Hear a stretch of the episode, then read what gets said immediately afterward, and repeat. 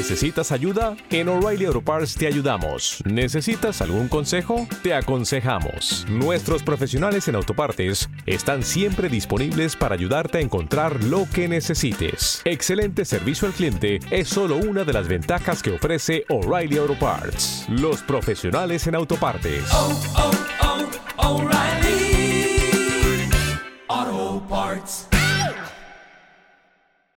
¿Qué pasa, los leídos míos? Hoy os voy a hablar de los libros de Taschen. Ya os extrañaba que no os dijera nada por aquí, habiendo, si me seguís por otros caminos, por otros lugares, pues veréis que he comprado un montón de libros de Taschen. Pero cuando digo un montón, he comprado exactamente, un momento que los cuento, 18 libros de Taschen de nuevos, ¿vale? De la editorial o de Amazon y uno de segunda mano sobre Escher. Y me sorprende mucho el precio de los libros, por eso he comprado tantos. De hecho, la mitad de ellos son de formato grande, XXL, ¿vale? De estos que son pues, casi como una 3. Eh, y la verdad es que me ha sorprendido mucho el precio. Sí que hay algunos, ¿vale? He pagado 105 euros por uno por dos de ellos, aunque su precio oficial es 150 euros, que son los dos más caros, pero los dos comprados en, Amazon, pero mm, los demás 60 euros los XXL y algunos de los de tamaño más pequeño, tamaño libro normal, sobre 10, 15, 20, 25 euros como mucho. Me llama mucho la atención el precio de estos libros así de baratos. Son libros a todo color, cosidos, de tapa dura, algunos de ellos llevan sobrecubierta, eh, el papel es de una calidad impresionante, la impresión es impresionante, nunca mejor dicho, valga la rebuznancia, y me extraña que mm, un libro de esos te cobren 10 euros y luego te compres una novela y te valga 25 euros, ¿vale? Estamos hablando de libros que a lo mejor tienen 500, 600, 700 páginas. A ver, el de Piranesi, que estoy leyendo, que no es leer, que es ver, como quien dice, el de Piranesi, que es XXL, me costó 30 euros en una oferta de la propia Tassen. Y son 700 páginas en blanco y negro, en tonos de, grises, porque son grabados, ¿vale? No son, eh, no son en color. Y 700 no sé cuántas páginas, 30 euros. Y luego una novela de 200 páginas de novela, me refiero, sí, novela, una novedad editorial, en papel asqueroso y 20 euros. Eh, no lo entiendo. No lo entiendo porque estos libros son mucho más caros de producir. Por muchos libros más que produzcan, son muchos más, más caros de producir. Pero bueno, ese es el hecho. Bien, os voy a contar sobre lo que he leído hasta ahora. Hasta ahora he leído dos libros de. Em, dos libros sobre, sobre Escher. El primero, que este sí que lo he leído bien, se llama Esperaros que lo tengo aquí, además, en castellano. lo bueno es que muchos de ellos están en castellano, están en castellano o trilingüe. Por ejemplo, El espejo mágico de M.C. Escher. Este es un libro mm, que lo, escribió, lo ha escrito eh, Bruno Ernst. Y bueno, fijaos, este libro, el papel son casi, casi láminas de cartulina y la encuadernación es en tela. Y creo que pagué 25 euros por el libro. Eh, bueno, pues este libro lo que cuenta es primero una breve reseña biográfica de, de Escher y luego explica su obra. Coge las obras más importantes de Escher y las explica, explica cómo las compuso y demás. El, el libro nació gracias a una serie de conversaciones, de charlas que tuvo el autor con Escher meses antes de morir, este hombre. Entonces tiene casi la última información. El libro es bastante viejo, tiene bastante tiempo, no el libro que yo tengo, sino la edición, la, escritura del libro.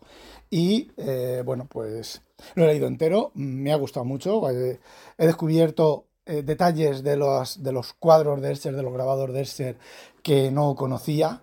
Y está muy, muy, muy interesante de leer porque eh, bueno, pues eh, a ver, me ha gustado, me ha, gustado bastante. Luego también hay otro que este, como es ser holandés, aquí en España, en Holanda se pueden encontrar libros de, de ser bastante baratos. Este creo que me costó, que me costó 10 euros de segunda mano. Este está en inglés y se titula His Life and Complete Graphic Work, MC y desde la editorial Abradale, ¿vale? No es de, no de pero bueno, lo compré cuando lo estuve viendo que otras obras, ale, se me ha caído todo al suelo. Bueno, todas las otras obras que tenía, que había sobre Escher, y este es el catálogo completo. Eh, lo chulo, que lleva una introducción una, bastante grande, mucho más amplia, una biografía mucho más amplia que el otro libro, que no he leído, porque tampoco me interesa mucho la vida de ser. Este hombre lo que hizo fue, eh, primero fue un viaje por toda Europa, pintando paisajes y pintando casas y demás, y luego empezó a interesarse por la pintura, por la pintura, por los grabados estos extraños, y, y, ya está, por ejemplo, se fue a uno de sus puntos, o el biógrafo dice que uno de sus puntos de de inicio de todo este tipo de, grabados mm, que distorsionan la realidad y que em, eh, fue en la, en la Alhambra, los alicatados de la Alhambra y demás, que creo que fue dos veces y con la ayuda de su mujer eh, tomó los grabados, o sea, tomó los copias de los alicatados y demás y empezó ahí. Bueno, pues este segundo libro que os digo lo que hace es, eh, es el catálogo y como catálogo, pues simplemente son páginas y páginas y páginas y páginas de todos los trabajos de Escher, todos los trabajos conocidos de Escher. Creo que hay una segunda edición que lleva alguno más que se escapó en este, simplemente con, con lo que es, ¿vale? El, número de catálogo y lo que es el número de catálogo y lo que es el número de catálogo y lo que es. Y creo que en algunos sitios dónde está. Si está en alguna biblioteca pública, en algún sitio público accesible y dónde está. Y ya está, este, pues bueno, lo he ojeado, lo he ojeado por encima. También he estado viendo otros dos libros, estos, eh, estos que os he comentado son formato intermedio, digamos que no es el XXL este grandote, pero tampoco es el formato de, libro eh, pequeñín. Y bueno, otro de los libros que ya he leído, que ya más que leído, ojeado, porque bueno, estos libros normalmente son libros de fotos, ¿vale? Eh, yo he descubierto que Tarsien no solo trae libros de fotos de pintores, de, fotógrafos, de artistas. De hecho, es curioso porque hay libros de tetas y libros de culos, donde salen fotos de tetas y fotos de culos. Y bueno, pues me llamó mucho la atención eso hace años, cuando yo vi que había libros de tetas y culos. Pero vamos, eh, tengo América 1900, eh, Alemania 1900, eh, Moonfire, Little Nemo, y todos ellos o están en español, o están en español, que eso me ha llamado muchísimo la atención, o están en inglés, en, en francés y en español, o en inglés solo, o en inglés, alemán y francés. Es curioso. No he comprado ningún libro que no estuviera ni en inglés. Casi todos están en español, tienen una opción de, español.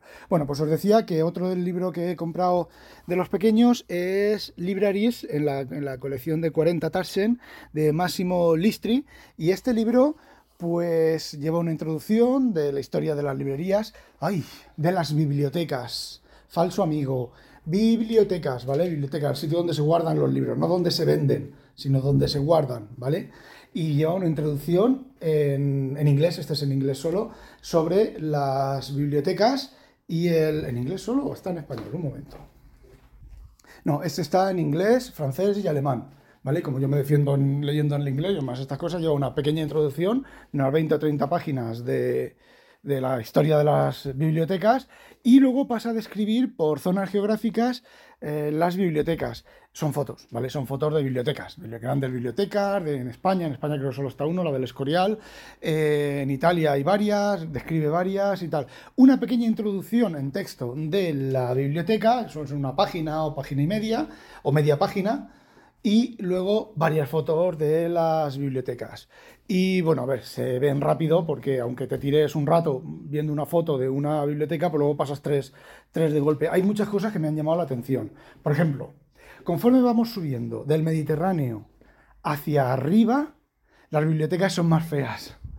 Eh, en todas las bibliotecas de Italia, de España, del sur de Francia, son con estos mármoles y estos decorados tan bonitos y estas, y estas torres y estas columnas todas mm, eh, rebozadas de mármol y estas florituras en las estanterías y demás.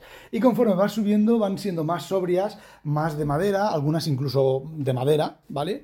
Otras tienen grabaditos de madera, tienen grabaditos y tal, pero mucho más feas, mucho más lóbregas y los techos mucho más bajos. Es, es muy llamativo. También hay en el norte de Europa, también hay bibliotecas de mármol y demás, pero son las menos. Y luego una cosa que, me dejó me dejó patidifuso de las bibliotecas estas. Bueno, aparte de que son todas iguales, al final todas las de mármol y todas las tal son todas iguales. Y todas las de madera y tal son todas iguales. Varían cosas, pero mm, básicamente es lo mismo. Excepto alguna que tienen eh, diferentes niveles y entonces el nivel superior está voladizo sobre el nivel inferior y lo están sosteniendo gente sobre las espaldas de gente. Entonces ves gente como que está así inclinada hacia adelante y en la espalda se apoya el voladizo de la, de la parte de arriba, ¿vale? Del, pasillo de la parte de arriba. Y resulta muy curioso porque algunos tienen cara de, de, estar soportando peso, pero hay una, en una biblioteca, no recuerdo en cuál, dos están hablando. Están mirándose el uno al otro y están como hablando. Es, es muy bonito de ver, es muy, son unas librerías eh, preciosas, ¿vale? Y, bueno, como llevo 10 minutos, os voy a grabar otro audio ahora mismo y así tenéis más sobre los otros dos libros que me quedan, que estoy leyendo, tres libros que me quedan, o sea que ya he leído. Venga, ya sabéis, no olvidéis sospechosos habitualizaros. Adiós.